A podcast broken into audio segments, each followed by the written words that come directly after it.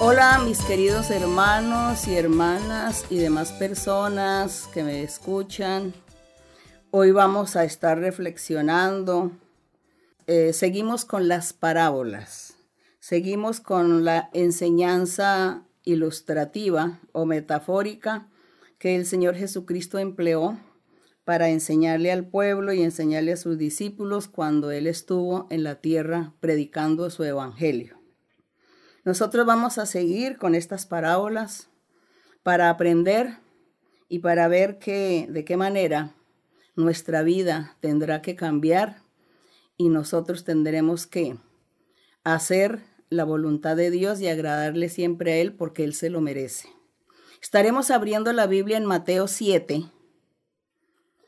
Mateo 7 del verso 13 al 23.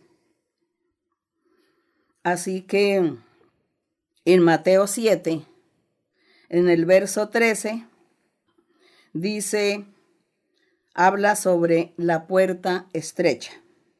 Y dice así, entrad por la puerta estrecha, porque ancha es la puerta y espacioso el camino que lleva a la perdición. Y muchos son los que entran por ella porque estrecha es la puerta y angosto el camino que lleva a la vida, y pocos son los que la hallan. El Señor Jesús hace una invitación. Dice que el camino de la perdición es una puerta muy ancha y muy espaciosa. ¿Por qué? Porque nosotros vemos que hoy en día impera a nivel mundial impera el pecado, la maldad. Eso es lo que abunda. Por todas partes donde usted ande, siempre estará viendo maldad, estará viendo pecado, inmundicia. Estará habiendo toda clase de males entre los seres humanos unos contra otros. Eso es lo que usted ve, eso es lo que usted percibe eso es lo que usted oye. Así que el Señor Jesucristo tenía la razón de decir que la puerta que lleva a la perdición es, es una puerta muy ancha y muy espacioso ese camino, y que muchos son los que entran por ella. Y eso es verdad. Si usted recorre el mundo, va a encontrar que los justos seguramente estarán contados en los dedos de su mano. Razón tenía nuestro Señor Jesucristo. Y el Señor dice, y el camino que, la puerta que, que va a la vida eterna, es angosta la puerta. Y el camino es tan angosto. Y por eso dice que muy pocos son los que van por este camino, porque es tan angosto. Es como muy difícil seguir por este camino, entrar por esta puerta angosta. Tan difícil. Y eso es verdad a ustedes en la vida cuando les predicaban, cuando les hablaban de Dios, o cuando alguien le decía que no haga esto porque es malo, no robes porque esto es malo, esto es pecado. No cometas adulterio, no cometas fornicaciones porque esto es pecado, esto es malo. Tú decías, esto es imposible dejarlo, porque me gusta, porque siento placer al hacerlo porque yo no soy capaz de dejar de hacer estas cosas. Eso es muy difícil. Así que yo sigo haciendo y viviendo mi vida, viviendo mi vida pecaminosa. Todos hemos pasado por estos caminos, por estos momentos de la vida. Pero un día escuchamos la palabra de Dios nos gustó a los que estamos siguiendo este camino del Señor, leyendo la Biblia, aprendiendo a conocer a un Dios vivo de poder en espíritu, entonces hemos experimentado que el Señor ha hecho un milagro en nuestras vidas y nos ha quitado eh, estas tendencias pecaminosas y el Señor ha permitido que nosotros ya no veamos esta puerta como tan estrecha ni tan angosto el camino, sino que vemos un camino de felicidad, de paz, de alegría. Y sí, seguramente vamos uno por uno caminando, pero yo sé que nosotros lograremos llegar a la meta. Llegar a la meta es allá, tener la vida eterna después de la muerte, porque si seguimos constantes hasta el día de nuestra muerte, pues Dios nos premiará. Entonces ganaremos, entonces entraremos por esta puerta estrecha y este camino angosto. Gracias al Señor porque Él nos está mostrando estas dos vías. Así que nosotros seamos sabios e inteligentes y elijamos la vía mejor. Aparentemente difícil, pero no es difícil, porque con la ayuda del Espíritu Santo, con la ayuda de nuestro Dios, lo lograremos, porque Él nos va a ayudar a quitar esa tendencia de nuestra carne y entonces podremos apartarnos del pecado y vivir la vida santa que Dios quiere que vivamos.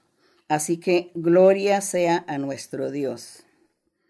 Y dice el Señor sigue hablando y enseñando que después que hace la invitación para que todos entren por ese camino angosto, por esa puerta estrecha, dice el Señor que la señal para identificar a estas personas son los frutos. Los frutos porque mucha gente dice creer y mucha gente dice yo creo en Dios. Yo no hago nada malo. Yo no me emborracho. Yo no robo. Así que yo estoy bien, yo vivo perfecto. Eso es lo que dice la gente. No roba ni se emborracha, pero hace otras cosas o siente otras cosas en su corazón. Seguramente hay rencores, odios, orgullo, vanidad. ¿Qué sabemos que hay en el corazón de esta persona? Entonces todos, pues todos, somos culpables, todos tenemos algo malo en lo que debemos cambiar y es Dios el que nos cambia. Y el Señor Jesús decía, por sus frutos los conoceréis. El fruto que da cada persona es lo que hace que usted se dé cuenta quién está andando en la verdad. Y el Señor decía, guardaos de los falsos profetas o de los falsos predicadores o aquellos falsos mm, mm, personajes que dicen enseñar la palabra de Dios. Y dice el Señor, guardaos de esos falsos que vienen a vosotros con vestidos de ovejas, es decir, vienen aparentando que están haciendo bien, que están haciendo el bien, que no se emborrachan, que no roban, que no matan, que por lo tanto viven bien. Dice, pero por dentro son lobos rapaces que están destruyendo la vida espiritual de los creyentes porque les enseñan errores y mentiras, porque no enseñan el camino verdadero, porque no tienen a Dios en su corazón y no está el respaldo de Dios en ellos, y por eso ellos tuercen y conducen a la gente por el camino del error. Y el Señor dice, no se angustien que por sus frutos los conocerán. Dice que no se pueden recoger las uvas de los espinos, ni se pueden recoger higos de los abrojos. Solamente dice que el buen árbol da buenos frutos y el árbol malo da frutos malos. Y dice que asimismo es el ser humano, aquellos falsos o aquella gente que predica y que dice estar en la verdad de Dios, tiene que dar frutos. Y si su corazón es malo, en su corazón hay vanidad, orgullo y arrogancia, envidia, entonces sus frutos son malos, su proceder es malo, su comportamiento es malo y cualquier persona le detecta que éste no anda bien y que no tiene autoridad para estar hablando de Dios o estar predicando la palabra de Dios porque su ejemplo no es el mejor. Eso es lo que significa de los frutos. El fruto está hablando del buen testimonio o los buenos ejemplos que un hombre o una mujer tiene que dar cuando está predicando y enseñando la palabra de Dios. Y también cuando un hombre y una mujer dicen, yo soy seguidor de Dios, yo creo y leo la Biblia y oro y estoy con Dios. Pero su fruto es lo que tiene que demostrar sus buenos frutos para que las otras personas le crean y las otras personas sigan su ejemplo. El Señor Jesucristo recomienda que cada hombre y cada mujer deben dar buenos frutos para que asimismo con sus buenos frutos, pues Dios lo va a respaldar y entonces el trabajo que esta persona va a hacer, pues es, una, es un, un trabajo excelente, un trabajo de bendición, de triunfo, un trabajo que va a garantizar que a la gente que lo escucha también se convertirán y serán sinceros en el camino de nuestro Dios. Entonces el Señor Jesucristo dice, el árbol malo no puede dar buenos frutos, ni el árbol bueno no puede dar malos frutos. Así que el, todo el árbol que no da buen fruto es cortado y echado en el fuego. Dice el Señor, todo hombre o mujer que no da buen fruto o que no da buen ejemplo, que no tiene buen testimonio, en lo que habla, en lo que hace, en lo que dice o en lo que predica, pues dice el Señor que Él lo reprueba, lo quita de su presencia y si vive así toda la vida sin arrepentirse, pues un día va a ir a la perdición. Perderá la vida eterna. Entonces el Señor Jesucristo en el 20 dice, por sus frutos los conoceréis. Tú conoceréis el verdadero hombre y mujer predicadores del verdadero evangelio de Jesucristo, por sus frutos porque el hombre verdadero de Dios, la mujer verdadera de Dios, tiene el respaldo de Dios y lo que enseña y predica, pues Dios le respalda y se suceden inmediatamente milagros, señales, prodigios, hasta las oraciones son escuchadas por Dios. Estas son las buenas obras de aquellos que dicen conocer a Dios, pero hay que dar buenos frutos y que los frutos son los que dan el testimonio de la persona. No soy yo la que tengo que decir, mira, yo soy buena, yo soy justa, yo soy recta, mire los milagros que Dios hace usándome. No, yo no, son los demás, la demás gente la que va a dar testimonio acerca de mí mismo. Así que por eso ustedes tienen que andar esa vida recta delante de nuestro Dios, para que ustedes ganen méritos y Dios los respalde y los escuche. Y aquí en el verso 21 dice, no todo, el Señor Jesús da, da la enseñanza, dice, no todo el que me dice Señor, Señor entrará en el reino de los cielos. Solamente entra en el reino de los cielos el que hace la voluntad de mi Padre Dios que está en los cielos. Ese que hace la voluntad de mi Padre será el único que sí puede decir, Señor, Señor, y poder entrar al reino de los cielos hay que hacer la voluntad de Dios. ¿Y cuál es la voluntad de Dios? Pues no practicar el pecado, dejar de pecar, dejar de ser envidioso, codicioso, avaro, mentiroso, homicida, detractor, secuestrador. Bueno, todas estas cosas. Hay que abandonar todas estas cosas porque abandonando y dejando todo esto significa que estamos haciendo la voluntad de nuestro Padre. Y así sí ya podemos con orgullo decir, Señor, Señor. Y el Señor entonces nos dice, sí, ven a mí porque tú estás haciendo mi voluntad. Estás haciendo lo que me agrada, estaré contigo. Y aquí ya en el verso 22 dice, muchos me dirán en aquel día, Señor, profetizamos en tu nombre Mm, en tu nombre echamos fuera demonios, en tu nombre hicimos milagros, en tu nombre oramos por la gente, por los enfermos. Pero estas personas que estaban haciendo estas cosas vivían en pecado. Y el Señor dice, por más que hubieran hecho muchas cosas en mi nombre, de estar orando por la gente, orando, imponiendo manos, echando demonios y orando por el mundo y orando por la humanidad, orando por los presidentes, por los gobiernos del mundo, por más que estuvieran haciendo eso, nunca hicieron mi voluntad, nunca se apartaron del pecado. Siempre vivieron en su orgullo y en su vanidad y en su arrogancia. Así que yo los voy a desconocer.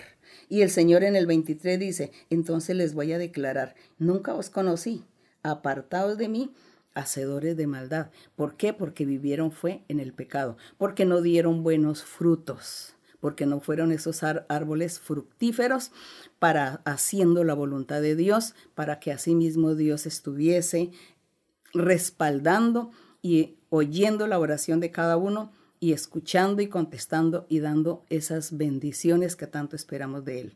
Así que tenemos que reflexionar nosotros cómo vivimos, cómo en nuestra vida delante del Señor para arrepentirnos, dejar de pecar y pedirle a Dios que nos ayude a apartar del pecado, que nos ayude a quitar todos esos pecados y todos esos errores y debilidades de nuestra carne.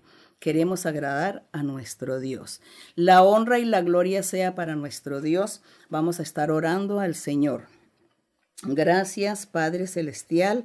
Gracias por enseñarnos tu palabra. Gracias por tu doctrina. Gracias por esta reflexión. Gracias, eterno Dios. Yo sé, mi Señor, que todo esto que está aconteciendo en el mundo es que tú estás, Señor, permitiendo que suceda para hacerle un llamado de atención a la humanidad, para que la humanidad reflexione, para que la humanidad eh, piense, medite por un momento qué es lo que están haciendo, que, que no han buscado a Dios, que no te han invocado, que no te han clamado, no te han reconocido, no han respetado tu palabra, no han valorado la Biblia y por eso, Señor, tú estás permitiendo todas estas cosas, Padre. Pero sabemos, Señor, que tu misericordia es tan grande y tu misericordia estará con todos aquellos que disponen su corazón para ti. Gracias, Señor. Ten misericordia, Señor. Ten misericordia y enséñanos. Enséñanos y enséñale a la gente, enséñale al mundo las razones y los motivos por los cuales tú has permitido esta epidemia. Gracias, Padre mío, en el nombre glorioso de Jesucristo, tu Hijo amado. Para Él sea la honra, la gloria y la alabanza desde ahora y para siempre. Amén. Vamos a cantar el coro 161 que dice, quiero cantar.